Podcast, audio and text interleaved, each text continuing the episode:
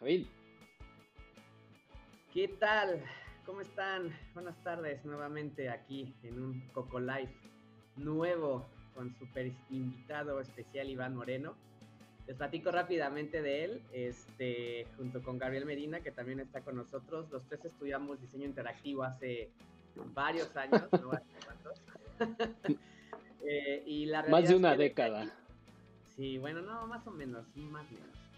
Y desde ahí, pues, la realidad es que hemos estado, pues, caminando, ¿no? De manera independiente y tuvimos la oportunidad de conocer, no, bueno, de reencontrarnos hace dos años, más o menos, antes de pandemia. Justo antes de pandemia. Y, justamente fue, fue, fue, como muy interesante porque nos pusimos al día, este, platicamos bastante y nos platicó justamente posterior a ese encuentro que había puesto su negocio. Entonces nos llamó mucho la atención, nos dio muchísimo gusto y por eso lo invitamos por el tema justamente del día de hoy, que es eh, pandemia y, y, emprendimiento. Entonces, Iván, por favor, preséntate con nuestros invitados y eh, ahorita seguimos platicando sobre el tema. Va. Pues muchas gracias, sí, como dice Benjas, diseñador interactivo de profesión. Pues la verdad de corazón. de corazón. Justo ahorita estábamos platicando previo esas ese arraigo por el, y amor por el diseño. No, pero realmente interesante porque muy poquito tiempo me clavé, digamos, en diseño interactivo, como que mi camino profesional me fue llevando a otros lados, siempre en, el, en, el, en la industria creativa. Eh, y pues sí, como que siempre con el gusanito y con la inquietud de, de emprender en algo, que creo que interesante, hasta hace, muy, hasta hace no mucho no sabía qué, como que tenía como esa idea de quiero hacer algo, quiero tener un propio negocio, quiero hacer algo propio, como establecer mis propias reglas y todas esas cosas ahí que idealizas. Y, y precisamente cuando llega el golpe de la pandemia y de pronto siento que para muchas empresas, incluida donde yo estaba, fue como un choque, pues nos, da, nos abre las puertas a decir, ah, bueno, hay que hacer algo ya bien, bien. Y resulta que regresé al diseño, ¿no? O sea, aunque nunca lo dejé, pero regresé como a diseñar cosas y crear cosas y, dar soluciones a personas a través del diseño. Entonces, este, abrí, mi abrí el estudio, un estudio que se llama Continuo Estudio, es un estudio de branding eh, especializado en darle voz y vida a las marcas eh, y creo que está interesante y muy ad hoc al, al, tema de hoy porque algo que nos ha empujado es que le hemos dado vida, hemos ayudado a emprendedores a arrancar sus emprendimientos, ¿no? Y que creo que eso también ha sido algo muy, muy padre durante estos casi dos años de, de pandemia.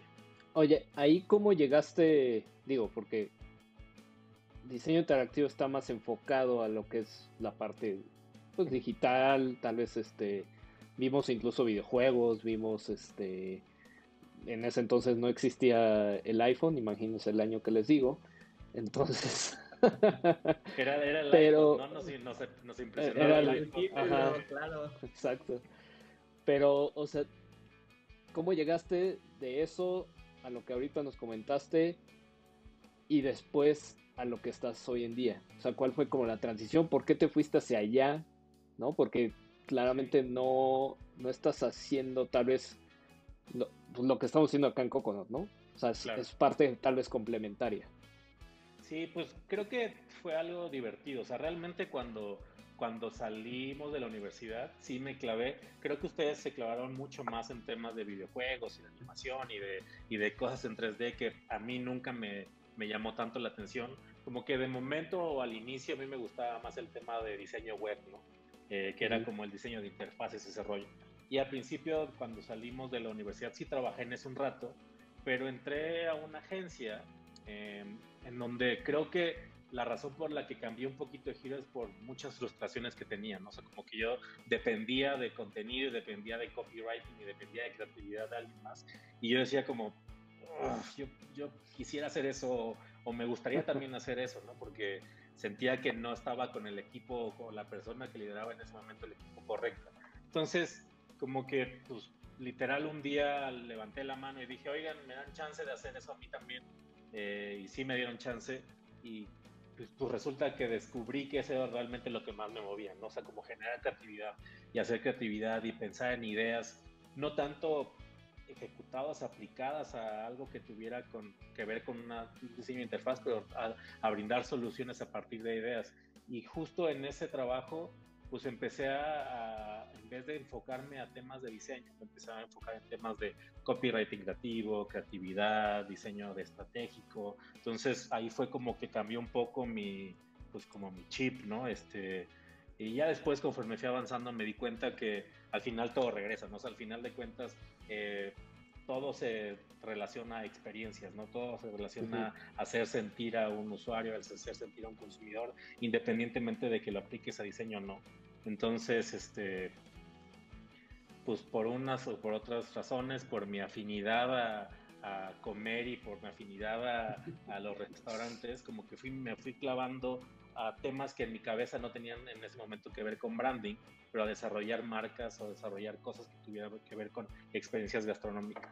Y eso creo que fue como el como el, lo que cerró como ese círculo de, ah, aquí, aquí soy bueno, aquí desarrollo mi creatividad, desarrollo como todas las cosas que he aprendido en estos años y además tiene que ver con ejecutarse en algo de diseño que pues no estaba, o sea, sí conocía el tema, ¿no? Sí entendía cómo trabajaba un diseñador y sí entendía cómo poder brifiar a alguien y cómo esperar resultados dar retroalimentación. Entonces creo que se fueron dando muchas circunstancias, pero creo que esa fue la forma en la que llegué a alejarme del diseño interactivo y llegar más a temas de branding y de creación de marca. Pero ahorita que decías justo que pareciera que el branding no tiene nada que ver con interactivo, pues creo que al día de hoy sí tiene mucho que ver, ¿no? Y creo que justo la pandemia ha obligado a las personas a pensar en branding completamente digital, eh, porque pues no tienen medios físicos en donde exponerse, ¿no? Entonces creo que simpáticamente todo va regresando y todo como que todo va llegando. Digo, no, no, no, no me veo haciendo videojuegos, ¿eh? no se crean, eh, ni nada que ver, pero sí creo que de pronto muchas cosas que parecían muy lejanas de nuestra carrera, ahorita otra vez como que las veo digo, mira, sí tiene sentido, sí, sí, sí tenía sentido lo que estudiamos en algún momento. Sí, Yo, y al bueno, final ahorita, hasta al final, perdón, al final ahorita, la, realidad es que con todo este tema de la pandemia, aparte de que se ha como multiplicado, ¿no? Ese crecimiento y ese posicionamiento digital que ha sido impresionante, también ha acelerado muchísimo el emprendimiento. O sea, y no solamente, por ejemplo, vamos a hablar de restaurantes, ¿no? Que hoy en día el delivery está súper este, eh, de moda, el, los dark kitchens también, etcétera, sino también para muchas otras cosas. Mucho de la economía se regresó a las zonas, ¿no? De donde la gente era, ¿no? Donde la gente vivía y eh, el, el, dinero dejó de estar en una zona, se regresó y ahí justamente no había esa apertura, no habían esos changarros, no había esos servicios, esos productos y la gente dijo, bueno, si ya estoy en casa y posiblemente no tengo chamba, ¿no? Porque la realidad es que fue la, la realidad de muchas personas, eh, decidieron, o sea, decidieron emprender. Y ahí, por ejemplo, yo te preguntaría, ¿no? O sea, ¿tú qué pensabas, ¿no? Este, justamente antes de, iniciar Continuo Estudio, ¿qué pasó por tu mente? ¿Cómo estructuraste la parte, no sé, de la inversión? O sea, platícanos, tienes una, una socia, platícanos un poquito de eso, por favor. Sí, tengo una socia, se llama Ana Patrón, y realmente eh, creo que ha sido de las cosas más padres de haber iniciado el proyecto. O sea, como haber encontrado a alguien, a un socio que pensara, si bien no igual que tú, pero que tuviera como ese mismo objetivo, ¿no? Y que te pudiera complementar. De hecho, en el estudio, literal, somos dos, tenemos dos funciones distintas, ¿no? Yo hago como toda la parte creativa y ella hace toda la parte de diseño.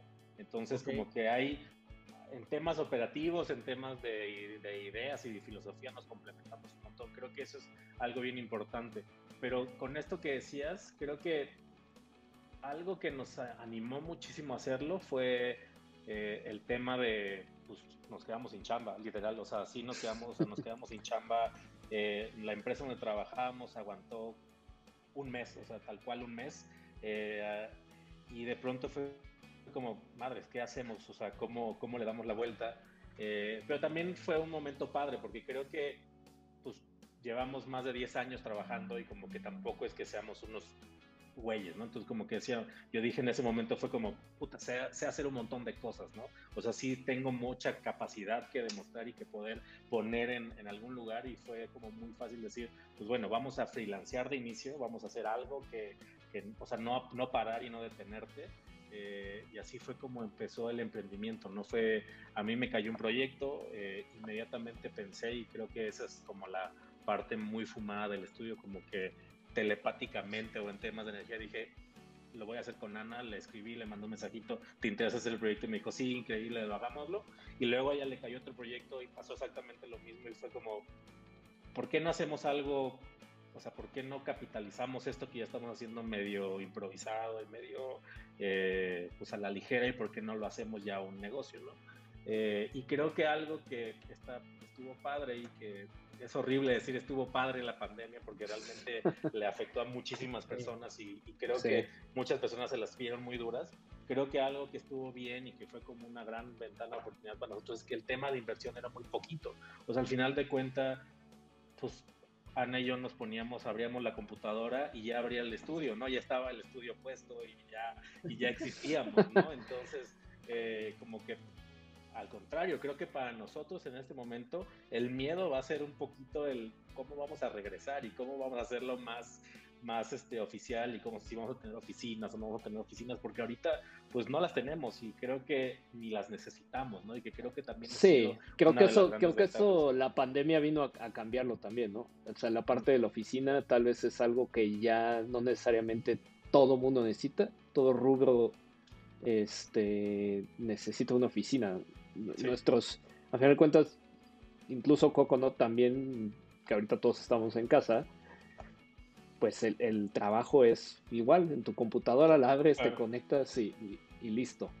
Entonces, de alguna manera eso también viene a, este tipo de, emprendimientos, hacer que, que en cierto modo reduzcas ciertos, ciertos gastos. Entonces, eh, pues también es como un win que la pandemia vino, o sea, como dices, ¿no? vino a joder a mucha gente, pero también vino a, tal vez yo creo que darle un empujoncito a lo que ya se estaba viniendo. La, verdad es que incluso nosotros ya estábamos platicando en, tal vez irnos a un híbrido ya este, totalmente a sus casas las personas y la pandemia también fue como de, pues van, ya, háganlo, ¿no? Este, pero, pero lo que platicas esta parte de de ser un freelance, ¿no? Y a tal vez a formalizar a lo que es ya una empresa, también tener un trabajo, digo, aquí Coco nosotros también lo vivimos y pues te das este muchas veces de topes y cosas que, no sabes y que tienes que, hacerlas, ¿no? Pero en tu caso, ¿cómo fue este, este tema de, de, ya no, no ser los dos freelancers? Vamos a hacer una empresa y a formalizarla, ¿no? Creo que para nosotros eh, lo más importante o la razón por la que decidimos formalizarlo fue porque nos dimos cuenta que como freelancers, y eso es tal cual, o sea, honesto, honesto completamente, como freelance podríamos, no podíamos cobrar lo que podríamos cobrar como un estudio, ¿no? Eh, y, realmente un estudio chiquito, grande, pero el ponerle un nombre, eso fue como algo que identificamos que era súper importante para los clientes, ¿no? Porque cuando éramos Ana y Iván éramos, ah, bueno, pues como que sentíamos que se podían aprovechar más de nosotros, era como, ustedes quiénes son, ¿no? Y sé que también ahorita en este momento muchos pueden decir ustedes quiénes son como continuo estudio, pero sí daba, sí daba como cierto peso el tener un nombre y tener como algo más establecido y aunque, aunque me merece decirlo, el tener una página, el tener un, un, perfil de Instagram, un perfil de Behance, como que sí le daba mucho más profesionalismo. Que se vea formal, ¿no? Claro, 100%, y que la gente pudiera decir, ah, usted no son unos inventados, o sea, se ve que saben, se ve que existen y que, y que están ahí, que pueden, y que tienen servicios, ¿no? Y no nada más son dos personas, son dos individuos que están echando, echándola en su casa con su computadora, que pudiera ser el caso todavía, ¿no? Pero... Estoy en mi cama con la laptop. 100%. Eh, y, creo que, y creo que el tema de los riesgos sí fue bien, bien importante, porque al final... Eh, y eso es algo que platicando con otros amigos que y con clientes también que han emprendido, eh, pues sí fue algo bastante positivo el hecho de decir, pues no existe, no tienes que invertir tanto para como para formalizarte, ¿no? O sea, literal nuestro primer gasto fuerte fue pagar el dominio y pagar el hosting y ese fue como la gran inversión que tuvimos, ¿no? O sea, eso literal fue, ¿no? No, y, ya después, y, yo, y yo creo que ahí, perdón, ahí comparándolo con lo que hicimos Coconut hace más de 10 años, los costos han de ser mucho menores, ¿no? O sea, lo que me estás comentando, lo que nosotros tuvimos que hacer en ese, en ese, entonces, ¿no? O sea, justo es, es tonta esto que les voy a contar como esta anécdota, como algo simpático.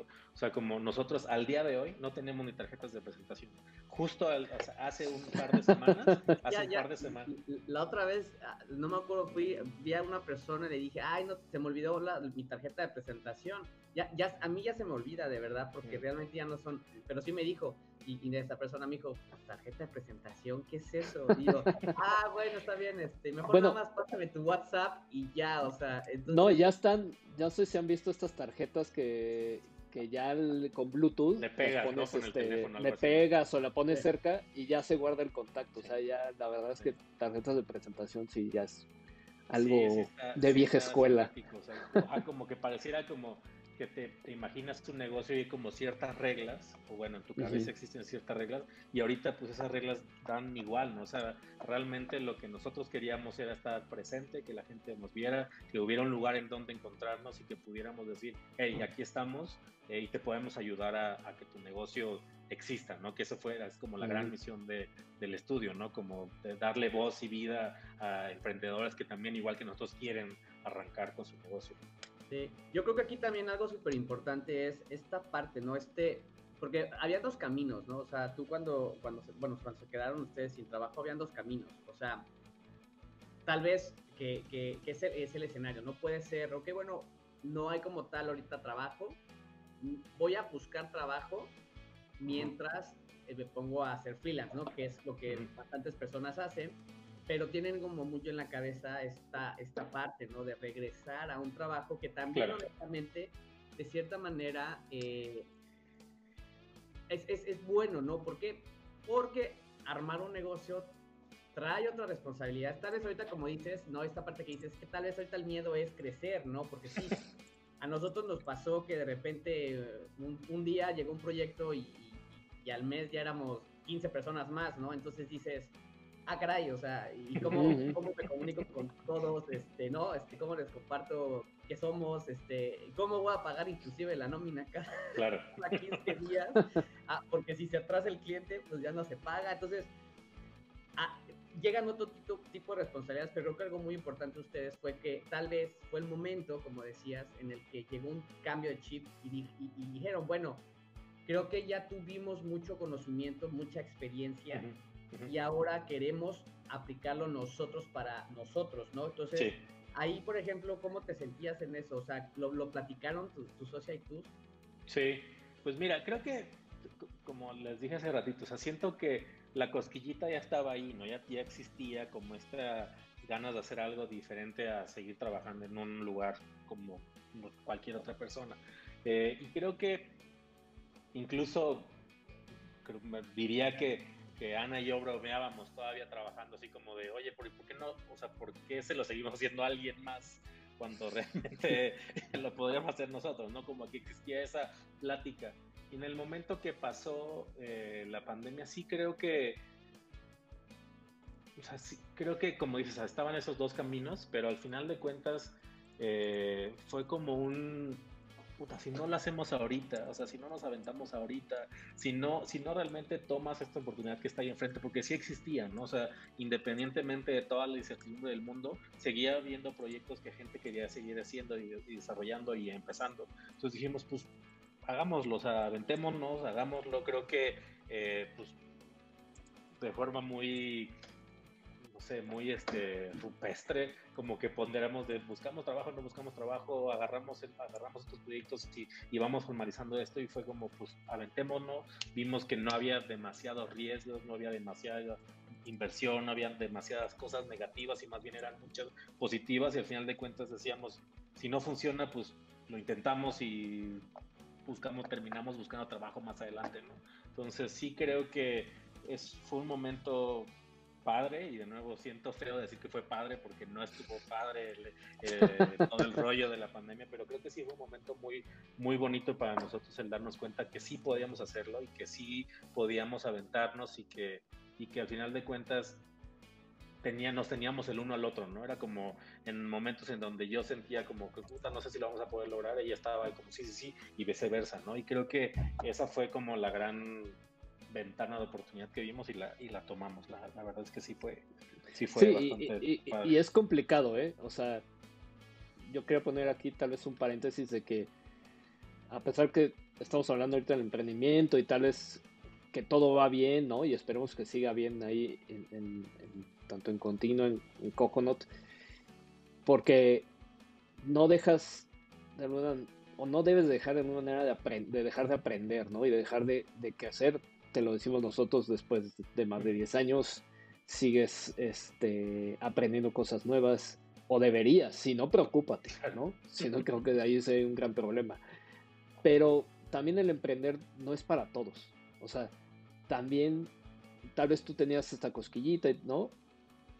Pero no significa que, que todo mundo debería emprender. Y está bien, ¿eh? O sea, también se necesita este, otro tipo de perfiles que eh, pues se pueden emprender también de diferentes maneras, ¿no? No todos tienen que hacer el mismo camino. Digo, usted ah, fue derivado de, de, esta consecuencia de la pandemia y tal vez tuviste esta conexión, ¿no?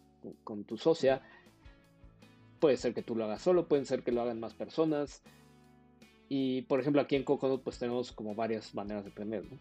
Desde que nos gusta crear productos propios, esperando crear contenido, este, tanto de juegos, ¿no? Que, es lo que, pues, este, nos empezamos a conocer aquí con, con mi amigo Sky Hero, que está por aquí. Sí.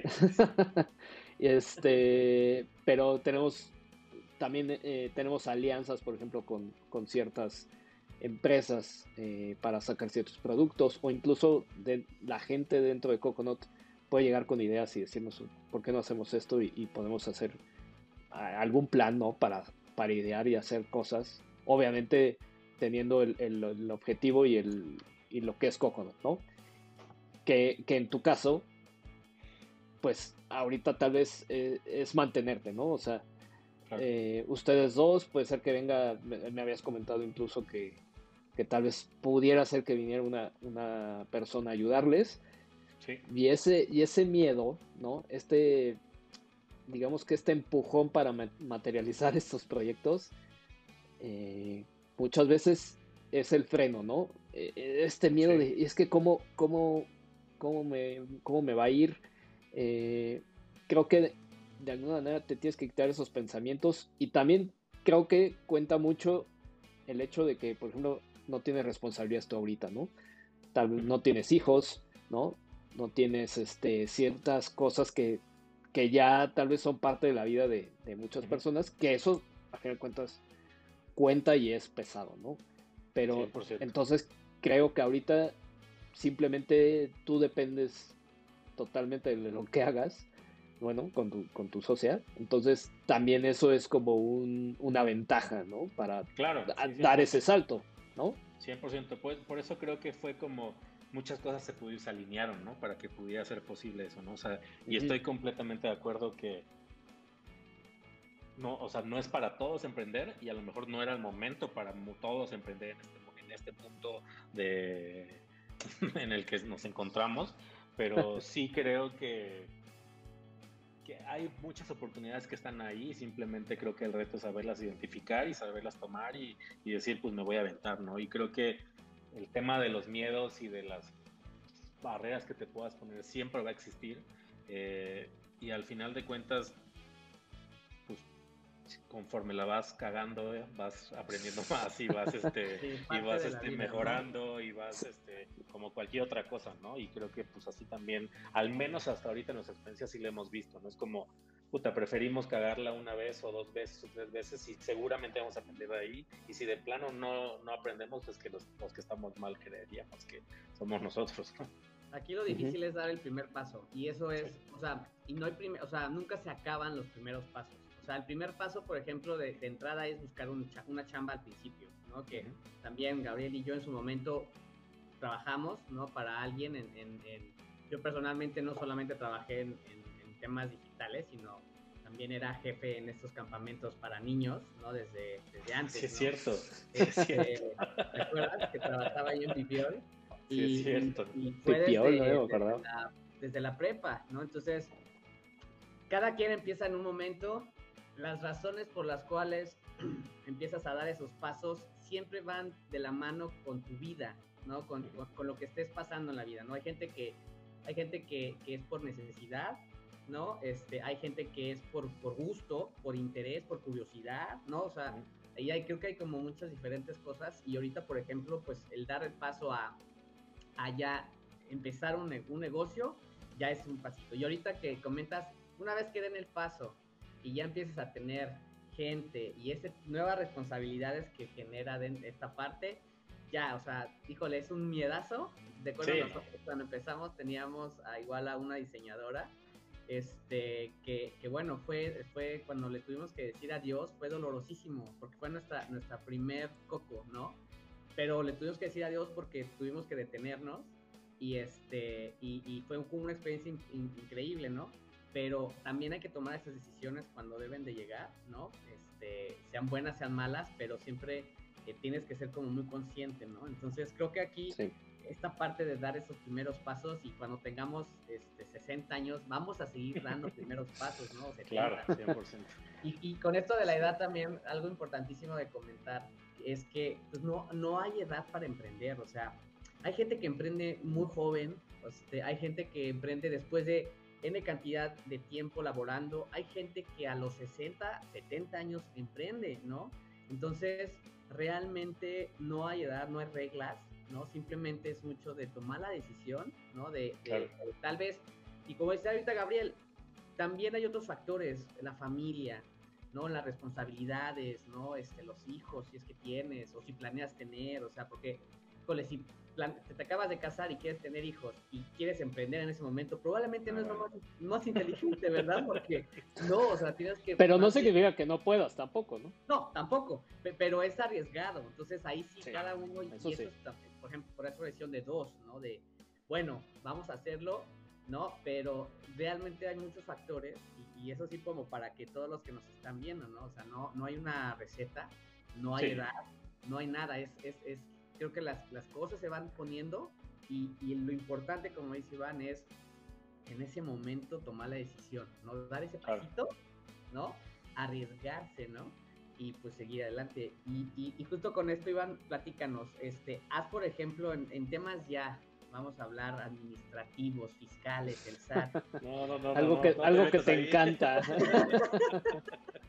¿Cómo, ¿Cómo, lo has vivido? Este, digo, ya, ya, ya sé que es un tema macabro, pero la realidad es que cualquier emprendedor lo tiene que conocer, tiene que saber de eso, o sea, porque es el fantasma que no quieres que llegue a la casa y siempre está Si quieres tener un negocio, debes de saber los números. Sí o sí. Pues mira, creo que ese, ese fue como de los pasos, siguiendo esta lógica de los pasitos, de los pasos más raros que dar, ¿no? O sea, como que, eh, sobre todo, a, no sé si, si, ustedes lo sienten igual, pero al menos como en esta industria creativa, este creativo, como que todo piensas que es divertido y estar eh, echando relajo y es todo el mundo es creativo y demás. Y de pronto como que te hablan de números y es como de, sí, no, bueno, y como que te vas para otro lado, porque creo que no está al menos... Eh, apelando como mi lado muy creativo y de diseñador, como que el tema de números y financieros nunca estuvo ahí. Como aparte nunca nos los enseñan. Nadie. En, este, en, este, en, este, rubro jamás sabemos de eso. Sí. Entonces creo que, que fue, fue de los pasos más rudos al inicio, pero creo que también fue como de los más satisfactorios, porque al final de cuentas cuando te das cuenta que los empiezas a hacer, también te sientes como que vas logrando cosas, ¿no? Como que vas desbloqueando logros y vas sintiendo como pues sí lo estamos haciendo bien y sí nos estamos profesionalizando, ¿no? Eh, el tema del SAT fue una locura, o sea, acá entre nos, cuando, yo, cuando, ya, contra, cuando ya tuvimos al, contador y demás, no les quiero decir cómo estaban mis, mis este, mi manejo, ¿verdad? De, eh, el sentarme con alguien y que te empiecen a explicar cómo se tiene que hacer y qué tienes que hacer, que darte de alta, bla, bla, bla, o sea, fue un tema súper de nervios. Y eso sí fue un tema de, puta, pues bueno, ya estoy haciendo algo muy adulto, ¿no? Como que incluso como que ya fuera del emprendimiento, ¿no? Sientes que ya es algo demasiado adulto el, como, el, pagar tus impuestos y estar en línea y... Ya, puedo casarme y tener hijos. Exacto, siempre emitir facturas, pedir facturas en los negocios, o sea, pedir facturas de todo. Ah, es, es, un cambio brutal, ¿eh? Porque si nunca estás acostumbrado, cuando tienes que empezar se te olvida, se te olvida. Sí, sí, sí. Sí, sí, sí, a mí mi contador fue como, a mi contador fue como, oye, no has pedido ninguna factura y es como, ¿qué? O sea, pues ya, ya otra vez la plática, ¿no? Como papá, mira, es que tienes que hacer tal, tal, tal para allá. Como que ese fue un tema interesantísimo que, que la verdad es que sí, sí da mucho miedo, pero también es algo, en mi caso, fue muy satisfactorio como ya agarrar la onda, sentirte tranquilo, sentirte seguro con eso y saber que al menos del lado de impuestos todo está en orden, ¿no? Luego, otro paso rarísimo fue, se lo, se lo contaba a Gabo, el tema de un abogado, ¿no? Tener un abogado para que te haga tus contratos, ¿no? Eh, el primer contacto que tuvimos nosotros con un abogado fue el dar de alta, la, dar, registrar el nombre del, estudio, ¿no? Y ahí fui como, ay, ¿qué es esto? Qué aburrido. Y después, afortunadamente, nos pudimos asociar con él y, es como, como nuestro abogado de cabecera. Y entonces también se siente bien tener un respaldo de ese lado, ¿no? Que ya no te pueden chamaquear, que ya tienes como todo más estructurado, ¿no? Eh, el tema de, pues, hacer las finanzas del negocio también es un rollo que honestamente siento que seguimos aprendiendo y seguimos viendo el... Siempre es, es un aprendizaje continuo eso. Completamente. Entonces, como el tener como nuestra guardadito para comprar cosas que nos hacen falta, para pagar cursos, para pagar la paquetería de software. La paquetería de software es otra cosa, ¿no? O sea, como que todo... ¿Qué vas a usar? Ya ¿no? Ya, no, están los torrents, mano. Ya no puedo usar ya No, ya no, ya no. ya no puedes bajar el Photoshop craqueado. No, ya no. Entonces, o sea, como que todas esas cosas que de pronto se sienten muy lejanas, el tener ya que hacerlas y el tener que, y al final de cuentas todo es gasto, ¿no? O sea, todo es paga, paga, paga, paga, paga. Y al principio, pues creería que también ustedes lo pasaban, pues no es como que vengan y llueva el dinero, no es como, puta, tenemos que pagar esto y pues no. a veces es, es endeudarte incluso, ¿no? 100%. Pero, pero de nuevo creo que cuando ya lo empiezas a manejar y lo empiezas a entender y te das cuenta que si es posible, existe también un grado de satisfacción bien padre, ¿no? O sea, como que, como que dices, pues sí lo estamos haciendo y lo estamos haciendo bien y lo estamos haciendo derecho y no estamos haciendo nada ahí truculento estamos, estamos bien, bien establecidos y eso creo que te sientes muy bien. Yo me siento bien, la neta. O sea, eso es algo que me ha encantado y de hecho, por ejemplo, yo de manera personal he aprendido más por la parte profesional, o sea, yo personalmente en esa parte era desordenado, ¿sabes? Y con Coconut que pues desde el inicio pues me, me atribuí la parte administrativa, he aprendido muchas y muchas de las cosas que aplico las aplico ahora en mi vida. Entonces, es súper cool y, y, sigo aprendiendo y sigo tratando de mejorar esto, ¿no? Entonces, creo que es algo padre, como dices, ¿no? De, de, de, de empezar a hacer estas cosas y empezar a decir, sí estoy creciendo. Claro, claro. O sea, o sea, la verdad es como que eso que dices de que, que, también aplica para tu vida personal está bien, bien interesante, ¿no? O sea, como que de pronto, como que, a ver, yo nunca me, yo nunca me había considerado una persona que supiera administrar bien mi dinero, ¿no? Y ahorita siento que, o sea, ya independientemente del dinero del estudio, ¿no? Es como que digo, ya hay un orden, o sea, porque ya también priorizas y dices, esto sí lo puedo hacer, esto no lo puedo hacer, o sea, está, está padrísimo. Y ahorita en lo que estaba diciendo se me, se me fue algo que, que les quería contar que también, ah, el tema de de las responsabilidades, ¿no? También creo que eso mm. está bien interesante, ¿no? O sea, sí. o sea, como que nos dividimos, o sea, sí tenemos, o sea, tenemos un, o sea, hicimos un, un sheet y nos dividimos, cada quien hace cada cosa. Eh, a mí me tocó un poco más el lado administrativo, pero creo que está muy padre saber que del otro lado que donde tú no estás haciendo, existe el respaldo de que alguien más lo está haciendo por ti y viceversa, ¿no? Y creo que ese también me parece que es una decisión súper importante y adulta y responsable, el saber dividir responsabilidades y que, que, sean bien claras desde el día uno, ¿no? Porque sí. te puedes hacer güey bien fácil, ¿no? Es como, ah, pues yo pensé que tú lo ibas a hacer, ah, pues yo pensé que tú y, y no pasa, ¿no? Sí, aquí en Coconut es, es pues lo mismo, ¿no? Eh, Benjamín se encarga de unas cosas, yo me encargo de otras y es, y es tener la, pues, la confianza de, que, de que tu socio justo está a cargo de eso y que lo va a hacer bien. ¿no? no por nada pues, te asociaste con él. Claro. Pero, oye, la parte, por ejemplo, del, impacto a lo que es, eh, pues en general, clientes, empresa, consumidores, esa parte, ¿cómo ha ayudado el que tengas formalizado, el que yo creo que estás llegando tal vez a una audiencia incluso que no, que como freelance no, no, lo hubieras podido hacer. Sí. Ahí, ahí corrígeme, o si estoy no, completamente de acuerdo, o sea, porque al final, cuando a ver, y eso es algo como que me quiero echar un poquito para atrás y como explicarles un poquito lo que es el estudio. Al final de cuentas, eh, Ana es diseñadora y aunque yo soy diseñador, yo soy como el creativo ¿no? de la, del, estudio. ¿no? Y creo que como entes individuales, pues ofreces una cierta cantidad de servicios. Eh, pero cuando ya combinas como ambas partes, se pueden formular y se pueden replantear y comunicar de mejor manera los servicios que hacemos. Y uno justamente de, de nuestros diferenciadores es que pues no somos como un estudio que hace logotipos, ni hacemos, no somos un estudio que nada más hace como páginas o, cosas ahí que se vean bien, sino realmente es como un rollo de, enaltecer lo que realmente significa branding, ¿no? Y como decir, es, un estudio que se enfoca a crear marcas, ¿no? Desde cero o, darles un, un revamp a las marcas y eso solamente se logra cuando tienes un estudio de especialistas que se dedican a hacerlo, ¿no? Y ahí fue cuando decíamos, tiene que, o sea, tiene que existir el lente estudio y no nada más Iván y Ana, porque Iván y Ana son capaces de cierto número de cosas, ¿no? Y cuando ya están combinados, se pueden ofrecer otras cosas más padres y más interesantes, ¿no? O sea, y que creo que ahí es donde a la gente le hace mucho más sentido, porque es, ok, le cedo el control a un estudio que se especializa en esto y yo ya no me voy a preocupar de, de qué hacemos nosotros atrás para poder lograr los objetivos de cada cliente, ¿no? Entonces creo que ese fue para nosotros importantísimo y que si no lo hubiéramos hecho, definitivamente como freelancers no podríamos estar haciéndolo o tomando los proyectos que ahorita estamos teniendo ¿no? en, nuestra, nuestro pool de, clientes. Sí, claro. Pero, eh, bueno, a final de cuentas, creo que tocaste un punto bueno y creo que incluso va ligado con lo que hacen. De que este esta empresa es como un ente, es una persona viviente, o, yo lo veo de esta manera.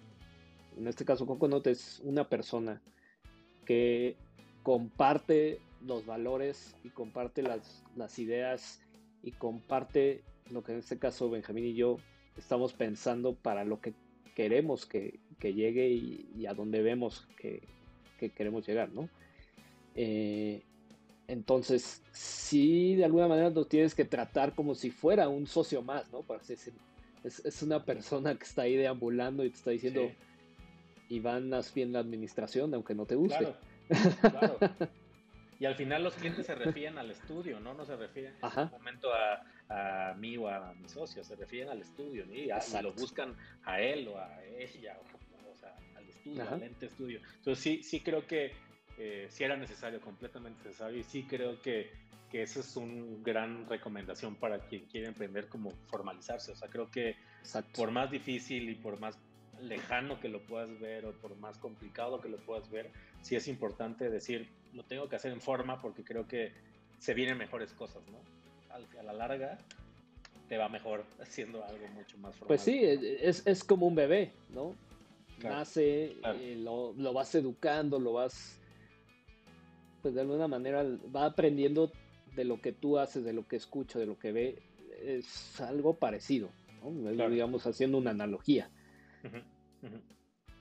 y entonces, estas diferencias, por ejemplo, y poniéndolo al, aquí con, los, con los tres, las diferencias entre el emprendimiento de antes y después de la pandemia, ¿qué creen o, qué creen que ya no vuelva algo que, algo que tengas que volver a hacer, ¿no? Algo que se, tal vez se quedó en el pasado que ya no vas a tener que volver a hacer ahora con emprendimientos nuevos. Como qué crees, digo, tal vez tú no emprendiste antes de la pandemia, pero seguramente has platicado con más personas.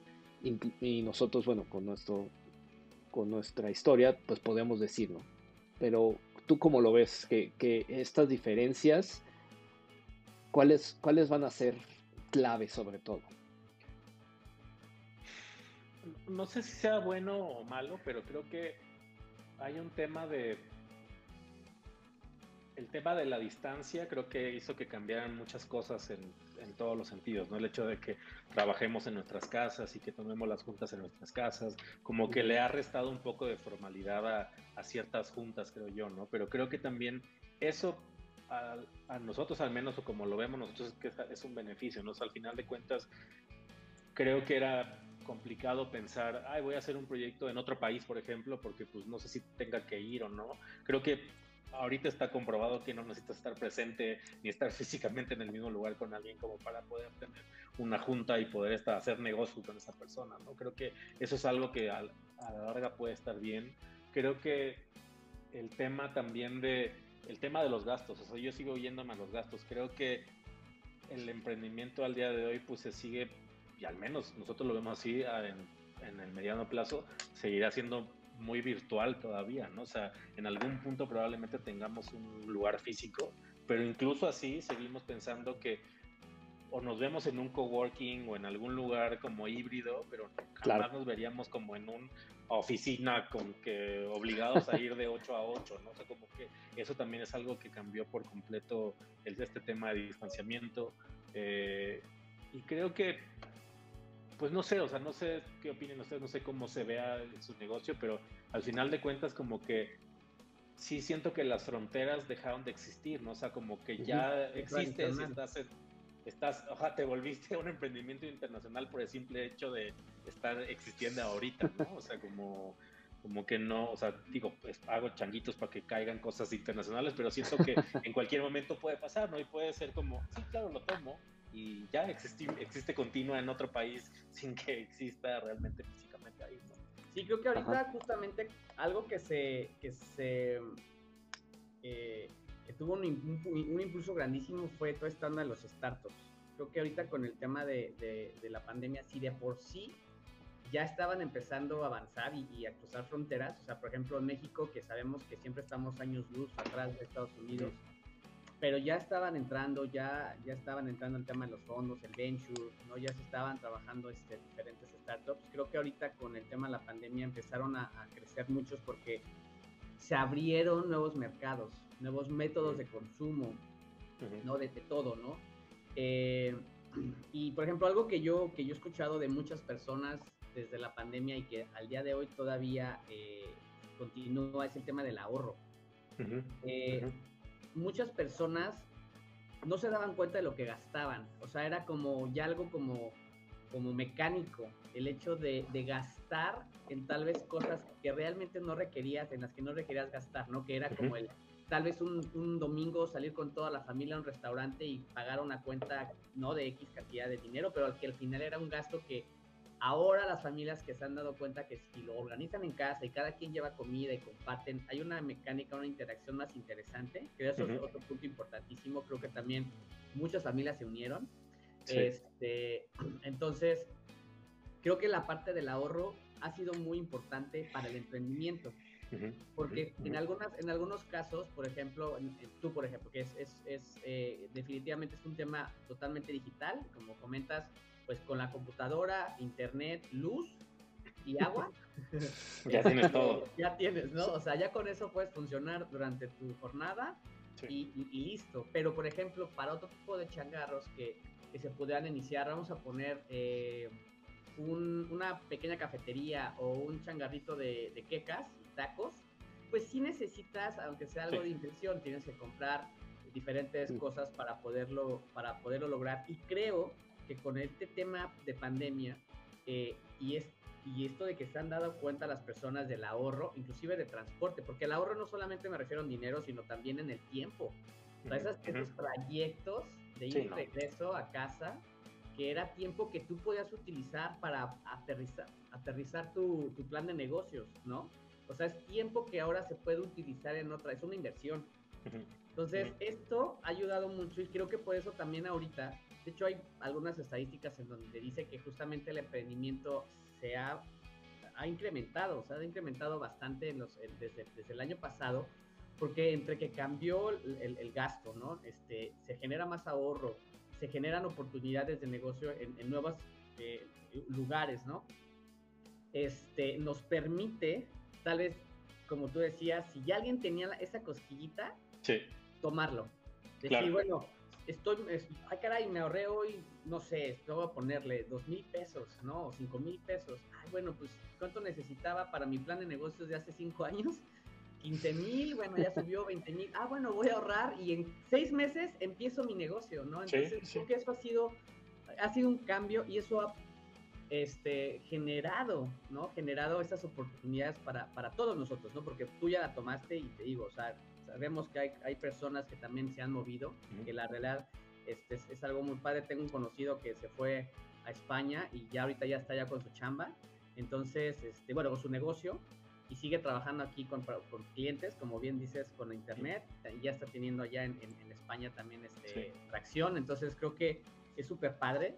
Y, y, y, creo que esas son de las cosas que han cambiado, pero digo, ahorita igual compártanos ustedes también sus puntos, pero de igual manera creo que, que lo que teníamos antes, eh, yo creo que en, algunos casos sí se va a modificar, hablando tal vez en medicina, hablando tal vez en temas de restaurantes, hablando tal vez, inclusive en la, en la parte administrativa, todas esas empresas que no se podían de, de administración, que no podían no tener a la gente en el lugar, ya lo tienen, ya, o sea, ya trabajan manera remota. Entonces, se va a continuar, pero siento que muchas cosas van a ir cambiando y esto lo vamos a ir viendo con el tiempo y le va a caer de maravilla a las nuevas generaciones. Creo que hasta, hasta llegó para quedarse por las nuevas generaciones también.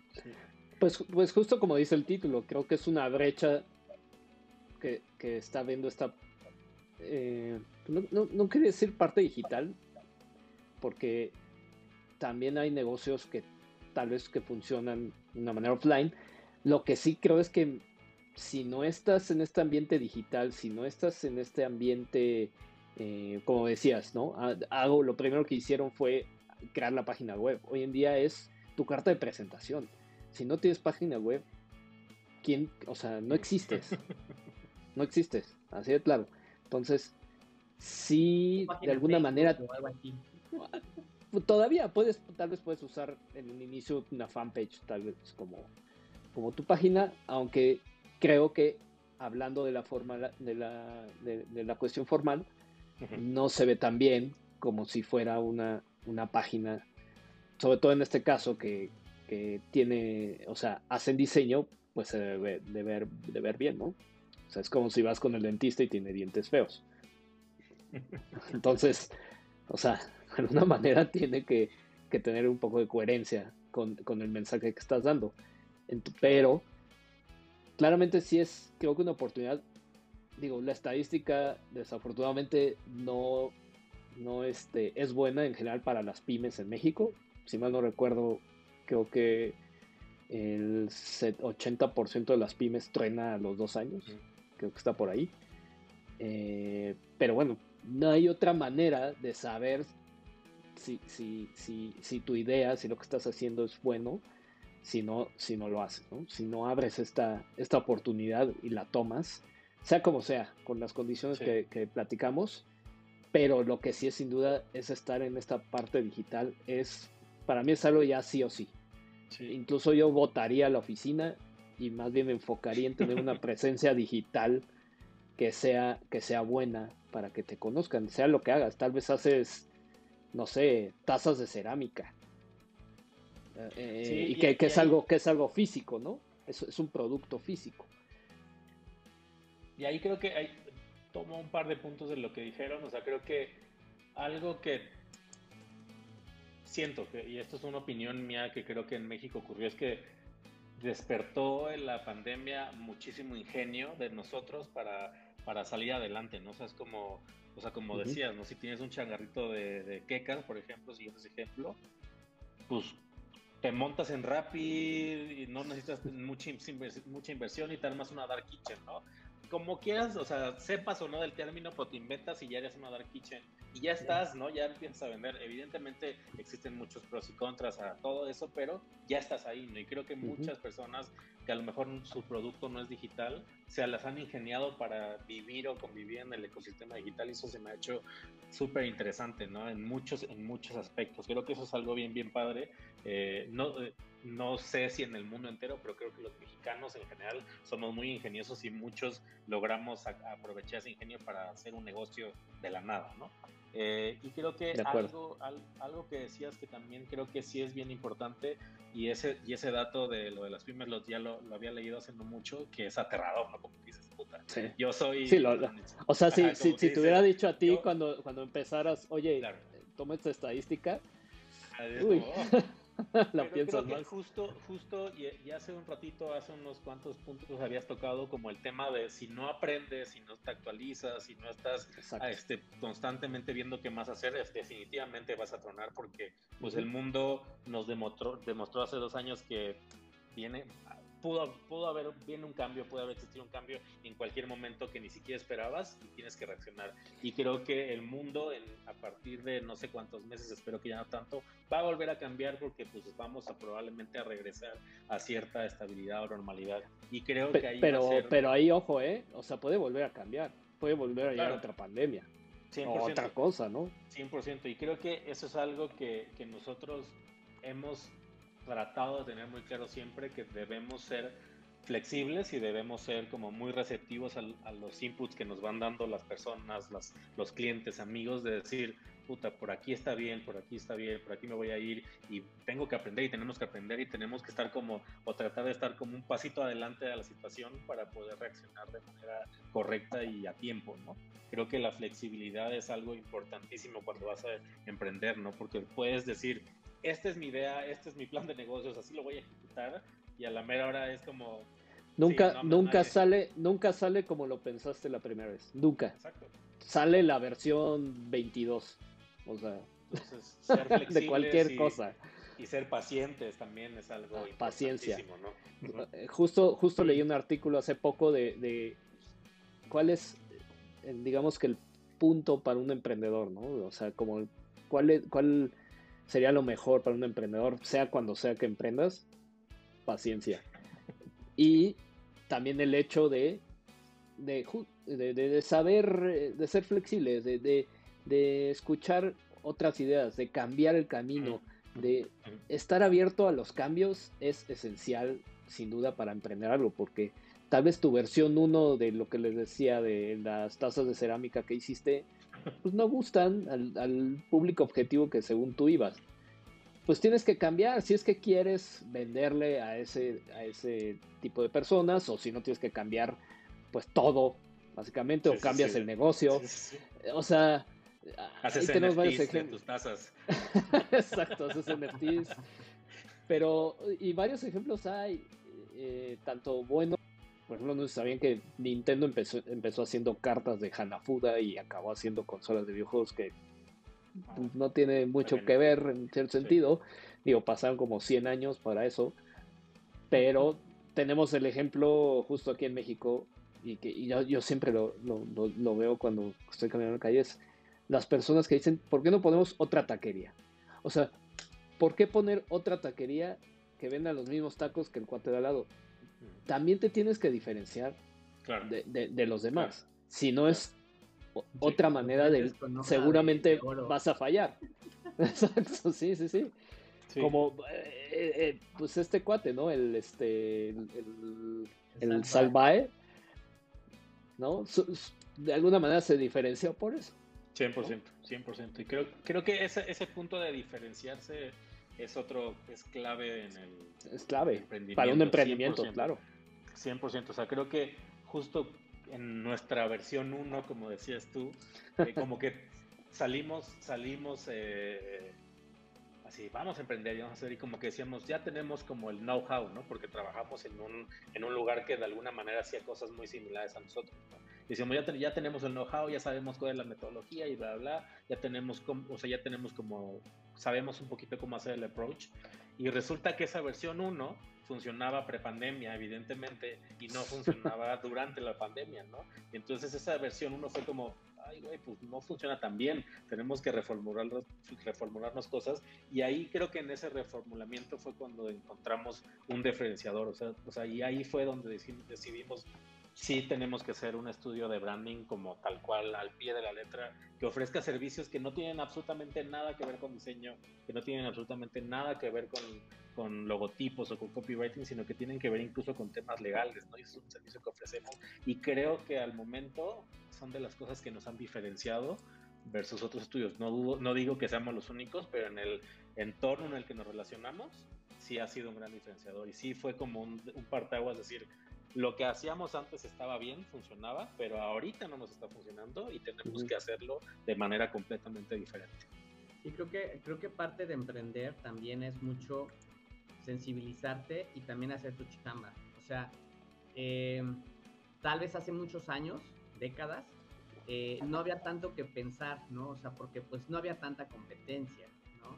este, así aplicaba que el que primero que salía era el que, se llevaba todo, ¿no? Que era el que el, que primero conocían y pues a dónde iban todos, ¿no? La recomendación, etcétera. No había redes sociales, no había internet, no había nada. Pero ahora, con, con de hecho, con, con, con, tanta competencia, inclusive ahora con, este movimiento de mercados, ¿no? Ya probablemente a donde se movió la economía, probablemente ahora ya empieza a haber saturación, ¿no? Y justamente fue una muy buena oportunidad eh, eh, iniciar, emprender en, en, estas nuevas, en estas nuevas este, zonas porque eh, justamente estaba otra vez como reactivándose la economía, ¿no? Había oportunidad. Pero ¿qué, qué sucede? como, como en todos los, los, los, giros, en todos los negocios, llega un momento en el que se satura y ahí es en donde tienes justamente que empezar a innovar, tienes que empezar a, poner tu valor agregado, tu diferenciador. Y creo que aquí es, hay, hay, dos puntos importantes, que ahorita me gustaría escuchar sus, sus, sus, sus puntos. Uno es, cuando inicias, hoy en día sí necesitas justamente hacer un análisis. Oye, si voy a poner, este, quiero vender pizzas, no, bueno, pero pues hay seis pizzerías alrededor, pues como para qué, ¿no? Oye, este, pues hay de dos, o busco otra opción o busco el diferenciador de mis pizzas, ¿no? Para que justamente yo me, yo, yo le diga a la gente, es que estas pizzas tienen, voy a regresar al mismo de, de las, estas láminas de oro, ¿no? Y por eso te van a, te van a visitar, ¿no? Entonces es muy importante que el, el emprendedor sea lo que sea que quiera hacer, busque y analice para, para saber cómo, cómo venderlo, ¿no? Y para el que ya emprendió y el que ya va avanzando y con esta cifra que nos compartía Gabriel, es muy importante también sobre la marcha continuar analizando el mercado, ¿no? O sea, ver qué está alrededor, ¿no? Este, inclusive esta parte, esta, esta, esta onda del mystery shopper, ¿no? Creo que es muy importante mantener este Mystery Shopper, o sea, y, bueno, para los que no saben qué es Mystery Shopper, es esta manera en la cual puedes encontrar y conocer a tu competidor, ¿no? Este, de muchas maneras, mandando a una persona a que haga un research, ¿no? Que, que uh, tú mismo, este, mandando, pidiendo servicios, etcétera. Entonces, sí tienes que conocer qué es lo que tienes en el mercado para conocer qué es lo que están haciendo, ¿no? Y también, pues, también reinventarte. Entonces, creo que esos son dos puntos muy importantes y bueno, en esta parte no sé, digo tú Iván, ¿tú cómo lo ves con tu, negocio?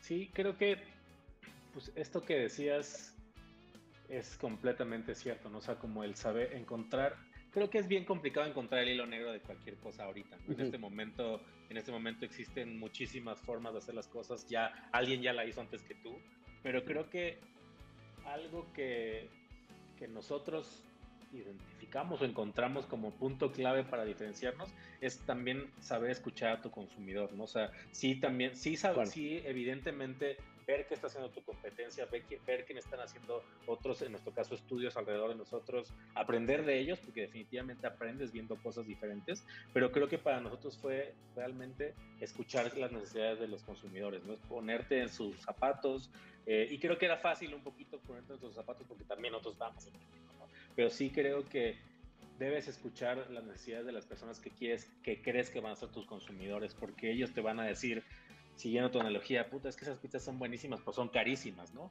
O sabes que estas pizzas son, este, son, están son súper baratos y gigantes, pero te da una diarrea que no quieres, ¿no? O sea, como, como, decir, ah, o sea, aquí hay varias áreas de oportunidad que puedes aprovechar siempre y cuando estés escuchando a tu audiencia o a tus consumidores, ¿no? O las necesidades o las dolencias que tienen tus clientes. Eh, es, es, un punto clave eso, que la gente a veces se le olvida que para que sea un negocio también te tienen que consumir, ¿no? Si no, pues ponte tal vez a hacer tus diseños y tal vez ahí sube los a NFTs y en una de esas se vende, ¿no? Pero estás diseñando, en este caso que los tres somos diseñadores, Mm.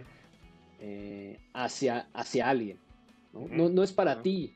Si es para ti, diseña pues para ti tus cosas, tus cuadros y, y ponlos, ponlos aquí, mira, colgados como el Sky Hero. Pero si no, le estás diseñando a alguien. Entonces tienes que encontrar esas necesidades, qué es lo que están buscando, porque si no, no va a ser un negocio tampoco. 100%. 100%. Y al final de cuentas es eso, que creo que también es algo clave, o sea, o sea, como que yendo un poquito hacia atrás y como que al final de cuentas siempre emprender es como un sueño, ¿no? Como que dices, Sí. voy a emprender y voy a ser exitoso, voy a ser exitoso y como que se vuelve, como que idealizas ese sueño, ¿no? Eh, y nunca te pones a pensar, bueno, sí te pones a pensar, pero a lo mejor no inmediatamente, que tiene que ser un negocio, o sea, que tu sueño tiene que tener patas y cabezas y no, no, o sea, porque si no te genera, pues No vives de ¿de aire. qué se- pues claro, ¿de qué te sirvió haber emprendido si realmente no te pones a pensar cómo te va a generar, cómo te va a retribuir? Eh, que ahorita me acordé justo lo que les decir, algo que creo que mejoró muchísimo la pandemia a los negocios, y no sé si ustedes los han, lo, lo sienten igual, es que creo que como trabajador también existe muchísima estabilidad emocional, ¿no? o sea, como que, te- como Sí. que hay también un tema placentero ahora, como trabajar en tu casa, trabajar tus tiempos, trabajar en el lugar que quieras, creo que eso también ha llegado para mejorar a las a empresas en general, pero sí, nada más quería hacer ese pequeño paréntesis porque me acordé, No, y- pero sí, 100%, creo que tienes y, que... y a- agregando, y agregando eso, la calidad de vida. claro, 100%, completamente, completamente. Eso es algo que, que se agradece, en este momento creo que se agradece y creo que es algo que, que debería mantenerse, ¿no? De aquí en adelante, independientemente de que se, que se regrese a una, normal, una cierta normalidad o no. Porque a final de cuentas, la salud, si no hay salud, no hay trabajo. Correcto. Y sí, de hecho mucha gente, digo, yo que conozco gente de oficina, está súper paniqueada de después de ya un año de, de, esta, de este home office, que los hagan regresar a, a la oficina. Y creo que también ahí se van a, de- a- se van a, generar algunos problemas, ¿no? La gente probablemente lo empieza a resentir, ¿no? En temas de, inclusive en la salud, ¿no? Porque volver a retomar el tema del estrés, el, re- re- retomar estos, estos largos caminos, inclusive hasta la alimentación, probablemente ahora la gente se alimenta un poco mejor Sí. porque puede comer en casa que, que antes, ¿no? Que al final antes, pues digo, yo, esta, Gabriel me regañaba mucho que a veces de, de tanta lata y el coche y llegaba a la cita y con un frappuccino y un muffin de chocolate y me decía, mano, te va a dar algo, o sea, come bien, o sea, no, yo no había desayunado, entonces creo que esa, esa realidad le pasa a muchos, o sea, hay gente que igual comía papitas y coca, ¿no? O sea, eso es lo que comía. Este, entonces creo que probablemente... es- es- O dos subways, en dos subways en una se comía. O, o lo que, o lo que comías de estudiante, tus bimkingos.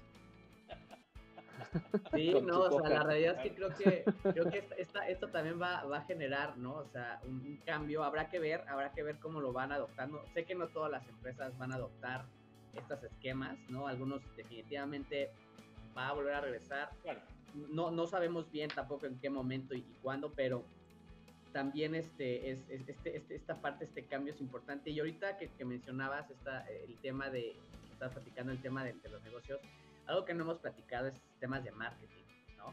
Que al final es, eh, sí, haces tu negocio, este, juntas tu lanita, compras tus insumos, te pones a chambear, abres las puertas, pero justamente cómo, cómo, qué, qué hacemos, ¿no? ¿Qué has hecho tú para que, para que el, el, eh, tu estudio, ¿no? Este, empiece a, a- moverse eh, Sí. en temas de venta, ¿no? Generar más clientes. Fíjate que eso est- estuvo bien simpático, cómo, cómo hemos lidiado un poco con el marketing. Como que de alguna manera, y muy afortunados, eh, nos iban llegando clientes como de poco en poco, pero nos iban llegando sin que hiciéramos muchos, mucho esfuerzo. ¿no? O sea, como que abrimos nuestro Instagram y tuvo buena respuesta. Digo, ¿Mm? ustedes saben, iniciando, pero buena respuesta. Luego tuvimos la página y tuvimos buena respuesta. Entonces, como que medio que nos fuimos acostumbrando a que no hiciéramos mucho. Eh, pero de pronto, definitivamente, pues esa inercia y esa como, pues, como buena suerte, pues se acaba. Y no porque se acabe porque haya, haya estado mal, sino porque ya te tienes que poner a chambear en eso, ¿no? Y nos pasó algo bien simpático y que creo que eh, este término de ceguera de taller realmente nos pegó cañón. O sea, como que al final de cuentas, nosotros como expertos en marcas y que les ayudamos a las marcas a crecer, nunca, nos, nunca hicimos la chamba para nosotros mismos y fue como, este, o sea, es, neto, o sea, como que era como, ah, pues ya tenemos nuestro Instagram, ya tenemos nuestra página, pues bueno, que vengan, ¿no? Y era como, no, tienes que hacer cosas diferentes, tienes que... Ya, ya, abrí, la, ya abrí la reja de los tacos y ahora que, ¿quién se va a sentar? Y, la verdad es que eh, aquí es otro método, un tip bien interesante, es como, creo que cuando emprendes está, es muy válido y completamente necesario pedir ayuda, ¿no? pedir ayuda y preguntarle a alguien que sí lo sepa hacer y preguntarle a alguien que sabes que es exitoso y que tiene la confianza de preguntárselo, ¿no? En nuestro caso fue, tuvimos un, cliente que, que, le ayudamos a hacer unas cosas y él era, ella, era experta justo en esos temas. Y entonces como que dijimos, oye, ayúdanos con esto porque la verdad es que, pues, sorprendentemente no sabemos hacerlo cuando lo queremos hacer para nosotros mismos. Entonces hicimos como todo un tema de un taller, nos dio un taller súper interesante, nos ayudó a ver cosas así de esto es lo que tienen que hacer. Y también creo que nos ayudó a entender que pues la mercadotecnia también cuesta, ¿no? Y que también tienes que meterle lana y también tienes que destinarle tiempo y tener un chingo de trabajo y y enfocarte a sacar cosas porque si no la gente pues nomás no te ve. O sea, qué bonito que también tienes tu página, pero si no la mueves en otro en medio, si no eres activo, pues la gente no te va a ver y no te va a consumir. Entonces, eh, pues creo que a contra, contrario a ustedes, nosotros nuestra principal fuerza de venta es Instagram.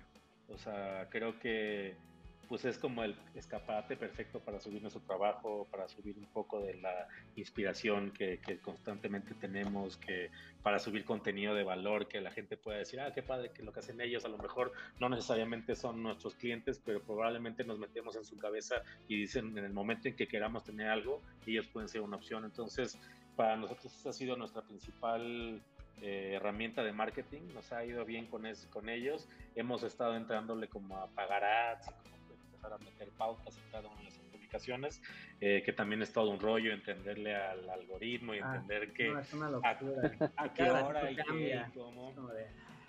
No, y, mañana te cambian las reglas. Sí, y justo ahora como que hemos estado leyendo que los videos son los que tienen más este, relevancia, entonces ahí estamos partiendo la cabeza de qué vamos a hacer, cuándo lo vamos a hacer.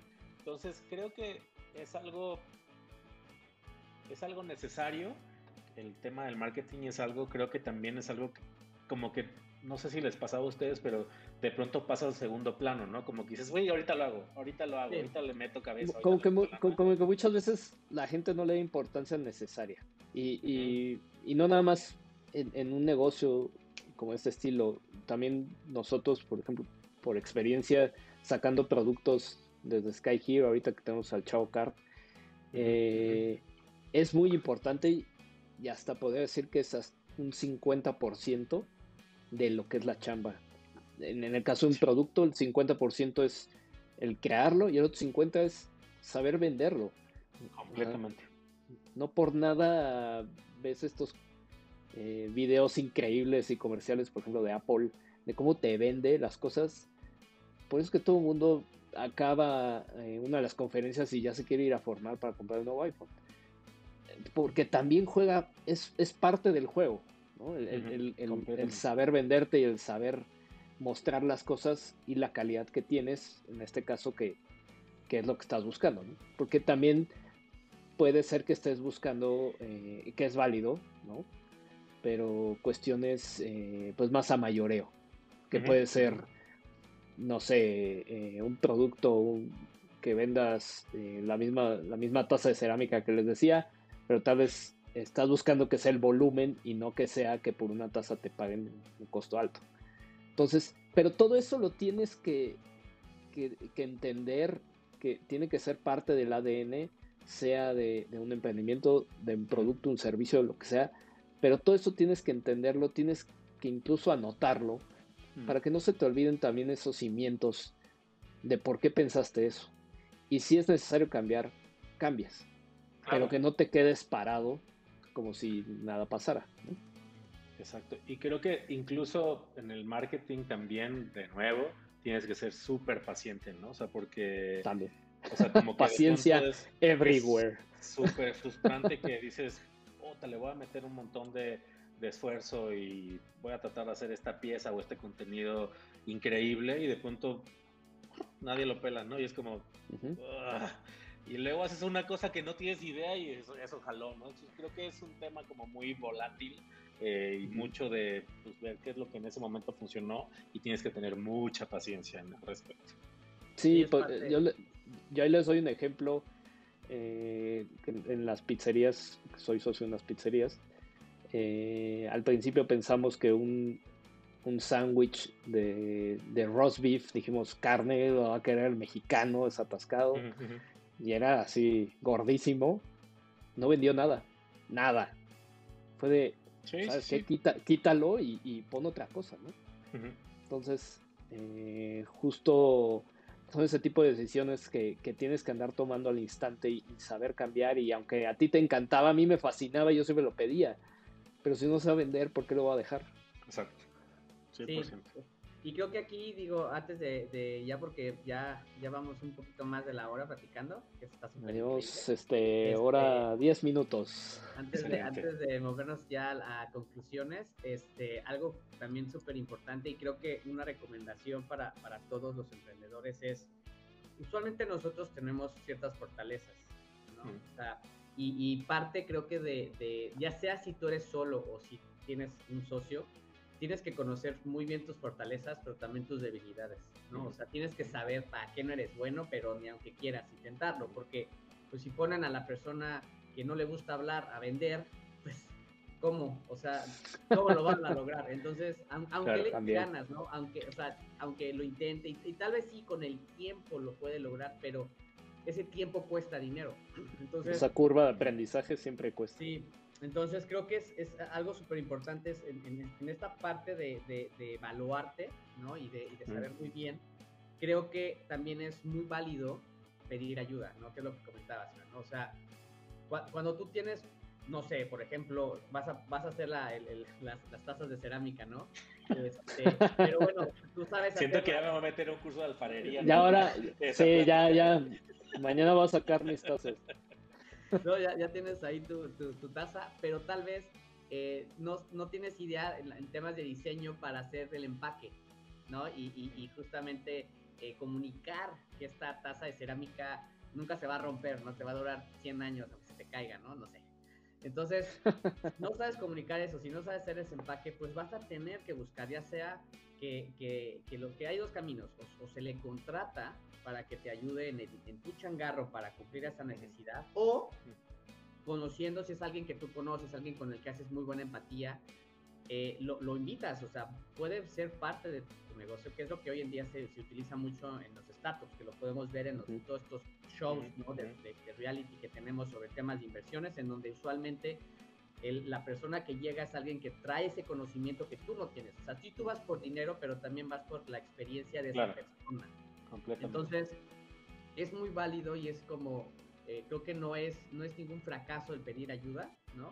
Porque dentro de cualquier negocio hay varios pilares, ¿no?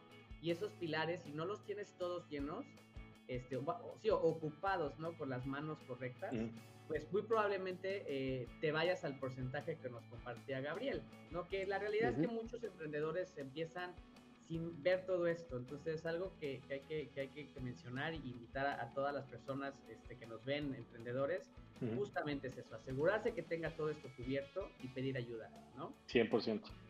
Y creo que en, en el pedir ayuda te das cuenta también que hay un montón de gente, creo que seguramente ustedes lo vivieron hace ya varios años, pero también creo que existe como esta buena vibra del emprendedor, ¿no? O sea, como que cuando pides ayuda, siempre existe alguien que te quiere ayudar porque ya pasó por esas. Y creo que eso es algo que, aunque creas que no conoces a alguien que ya emprendió, seguramente si alzas la voz, alguien te va a escuchar y te va a decir, oye, yo te ayudo, toma en cuenta esto y haz esto. Creo que es, es un, como una vibra, un movimiento padre de, de emprendimiento y que definitivamente nosotros, si alguien, o sea, no creo que seamos ya un caso de éxito, pero si alguien se acerca a preguntarnos, 100% le diríamos, haz esto, haz lo otro, te recomendamos hacer esto, porque creo que es un camino difícil y está padre compartir el conocimiento. Y, fíjate que digo, no creo que no me va a dejar mentir Gabriel, pero eso es, es, una ventaja que hoy en día todos los emprendedores tienen, porque cuando nosotros iniciamos era bien difícil. Realmente no, había, tanta apertura. Era, la gente seguía siendo muy cerrada. Como, como no estaba esa parte cultural, como no veías afuera el tema, todo esto que, que, vive Estados Unidos, ¿no? Con todo este crecimiento de startups y este, te voy a ayudar. En México, honestamente, cuando empezamos, no, eso no, o sea, tú ibas con alguien y, y literal te mandaba a volar, o sea, o te daba una recomendación súper mala, ¿no? Eh, que pues seguramente personas las tomaban y pues también nos salían las cosas bien, ¿no? Claro. Eh, la verdad es que nosotros en muchos casos sí mandamos a volar a algunas personas, pero es, es, dentro de las cosas padres que hoy están, es esa, que ahora la gente es mucho más comunicativa, participativa, eh, hay más empatía en apoyarnos para crecer, porque ya estamos en ese mundo, o sea, ya ahorita todo está así, entonces ahí híjole, son súper afortunados. Sí. Este, y hay que aprovecharlo. Digo, nosotros lo, aprovechamos ahorita, honestamente, pero eh, bajo el, el, esquema en el que iniciamos, pues a nosotros sí fue, algo complicadito. Sí. ahí sí, si tienen un amigo emprendedor, pues justo traten de ayudarlo y, claro. de alguna manera. necesitas ayuda. Exacto. Y, y de hecho me acordé. Te digo que tienes que ser adulto, o sea, te, te entra la adultez en el momento en que hasta frases de señor empiezas a decir Benjamín. Nunca, nunca sabes. No, y, pues. me, me, acordé de, de, de una cosa de que Steve Jobs decía, que cuando él este, quería entrar a trabajar a, a Atari, si mal no recuerdo, fue de sus primeros trabajos, que es, no sabía cómo y él simplemente agarró el teléfono y dijo, habló a las oficinas, eh, quiero trabajar ahí. Ah, muy bien, vente al siguiente día y este y, vemos si, si, eres apto. Y simplemente por hacer una, esa llamada, pidiendo ayuda o pidiendo el, querer hacer ciertas cosas, que mucha gente eh, no se atreve como a dar ese, eh, como que les da, no sé si es miedo o pena o algo que les impide eh, como agachar la cabeza, podría decirse que se ve un poco como si fueras como si fueras más débil, podría ser. No lo sé. como vulnerarte, ¿no? Como, vulnerar, exacto. No sé, y estoy mal, ¿no? Por no saber. Ajá. Pues no, pues no, no, no, no se sabe todo. Y, justo es parte de eh, hacer un emprendimiento y tienes que estar consciente en que nunca vas a saber todo. Y por eso es que tienes que seguir aprendiendo. Porque si eres la persona más inteligente dentro del cuarto, creo que estás en, un mal cuarto y te debes de cambiar.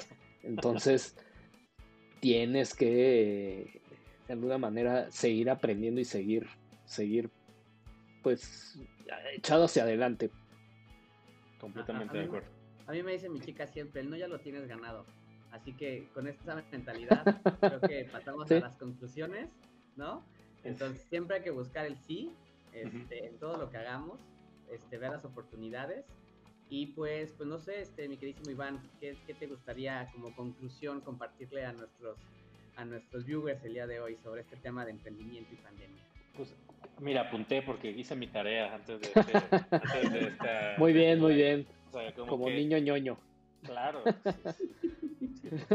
sea, creo que, o sea, como resumiendo, es arriesgarse, o sea, creo que conociendo tu situación y conociendo tu contexto, si en tu posibilidad este, existe el poder arriesgarte, hazlo, porque creo que en este momento, y en, o sea, nunca hay un momento ideal, ¿no? O sea, independientemente de que a mm, nosotros nos pareció como ideal, nunca hay un momento ideal. Entonces, ese es el punto número uno. Eh, puse como número dos, pide ayuda. Creo que es importantísimo escuchar otros puntos de vista, entender que, que pues, no sabes todo, ¿no? Y que ha habido, hay, hay personas adelante de ti que ya lo hicieron y que encontrarás definitivamente a alguien que te quiera ayudar, ¿no? 100% eh, existen ayudas negativas que tienes que saber discernir, pero la gran mayoría de las personas, en este momento al menos que nosotros estamos viviendo, te quieren ayudar y está padrísimo eso, ¿no? Eh, creo que ser fiel a tus, a tus ideales, a tus objetivos, eso es importantísimo, ¿no? O sea, independientemente de que seas flexible y que cambie un poco tu plan, pues al final de cuentas tus valores y tu filosofía como emprendimiento se tiene que respetar, porque pues si no está chafísima que de un día al otro cambies en lo que crees, ¿no? Eh, puse importantísimo, escucha qué es lo que quiere tu consumidor, escucha qué es lo, que quiere, es lo que está haciendo tu competencia, escucha lo que es el pulso como de la industria y del ecosistema en donde te desenvuelves, porque si no escuchas, si no estás pendiente, pues seguramente te puedes quedar atrás o no vas a estar actualizado lo suficiente. suficiente. En mi caso, y no sé si aplique para todos los emprendimientos, creo que es importantísimo el que, que tengas una sociedad y que tu socio o tus socios, no tiene que ser uno o varios, pues estén comprometidos igual que tú, ¿no? Y que se exista este apoyo de yo, yo, yo, I got your back y tú tienes la mía, ¿no? O sea, como que dividas responsabilidades, que seas muy claro en ese sentido. Eh, punto importantísimo, profesionalízate, aunque te cueste, aunque te duela, aunque sea aburrido, aunque sea tedioso, profesional, profesionalízate porque te va a dar muchas más satisfacciones de las que quieres. Eh, y definitivamente creo que al menos en nuestra industria sea flexible, ¿no? O sea, como que trata, entiende que, que las cosas nunca salen de acuerdo al plan o raramente salen tal cual como lo tienes planeado y tienes que saber pues esquivar las balas o saber adaptarte a lo que está enfrente de ti. Creo que eso para mí serían como algunos de los tips que nos han funcionado y que y que me gustaría compartirles a su bonita audiencia. Perfecto, súper bien. ¿Tú, Capito? Pues yo digo, creo que ya no queda mucho que decir después de que Iván me opacó con todos sus comentarios. con mi tarea. Con su tarea. Con su tarea. Pero este, más bien yo les tengo aquí una, una sorpresilla. Me voy acá, este. Vean, uy, se me salió ahí un poco del, del cuadro, espérenme. Eso me lo corrijo. Pero vean que este. Pero no sé, yo no la estoy viendo porque yo estoy viendo nada más a ustedes. Sí, es que ahorita, ahorita vean si pueden el stream. Ahí en las. En alguna de las redes. Y este. Pues está marcado. De, de morado ahí está Iván. De azul está Benjamín. Y un servidor en rojo. La, la, la generación, este. Diseño interactivo ¿Qué, qué, qué, generación somos? Ya ni me acuerdo. Fue como 2004, ¿no? 2004, sí. 2004, 2004. hijo, hijo. Qué horror, qué horror. Este... Que de, que de hecho de esos pues, no salimos todos, ¿no? No. Como que hubo, de, hubo desertores. Algunos, algunos ¿no? no, llegaron a la meta, pero como en todos. Qué chistoso, no manches. Bueno, también éramos. Generación 4x4. Al, menos esa foto, al menos esa foto no era cuando tenía mis greñas horrorosas. Al menos en esa foto todavía me veía un poco más decente. Eh, qué chistoso. Sí, definitivamente sí hemos, sí hemos madurado todos. Sí, Eso es bueno. ya, ya la quito para que no les dé pena. Va, perfecto. Pues listo, pues eh, a todos los que nos están viendo, muchas gracias por acompañarnos nuevamente. Siempre es un, un gustazo poder compartir con ustedes pues estas experiencias, ¿no? Y que también nuestros invitados este, puedan compartir eh, las suyas para pues buscar mejores eh, éxitos, ¿no? Para todos nosotros. Eh, ah, Iván, este, no sé si quieras compartir este, las redes sociales de Continua sí. Tal cual las encuentran. No tenemos Facebook, estamos únicamente en Instagram y en LinkedIn como Continua Estudio, así tal cual, todo pegado, Continua Estudio. Nuestra página igual es continuaestudio.com. la verdad es que echen un ojito. Hay cosas bien interesantes. Independientemente de los proyectos que vamos subiendo, tratamos de compartir conocimiento, tratamos de subir publicaciones y contenido que, pues, que demuestre un poco de lo que hacemos y lo que sabemos hacer.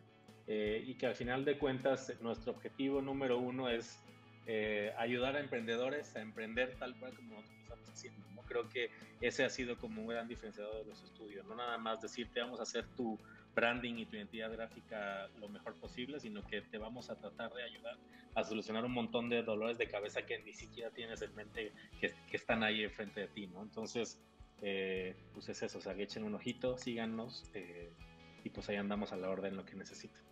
Perfecto, sí, antes igual como complementando, eh, ya ven que mencionaba Iván que también ha estado apoyando a emprendedores, ¿no? Justamente en toda esta parte de diseño, entonces si alguien tiene algún proyecto este, en la cabeza, en la mira, acérquense con él, seguramente les va a hacer un muy buen trabajo y nosotros ya lo hemos visto y la verdad es que está increíble.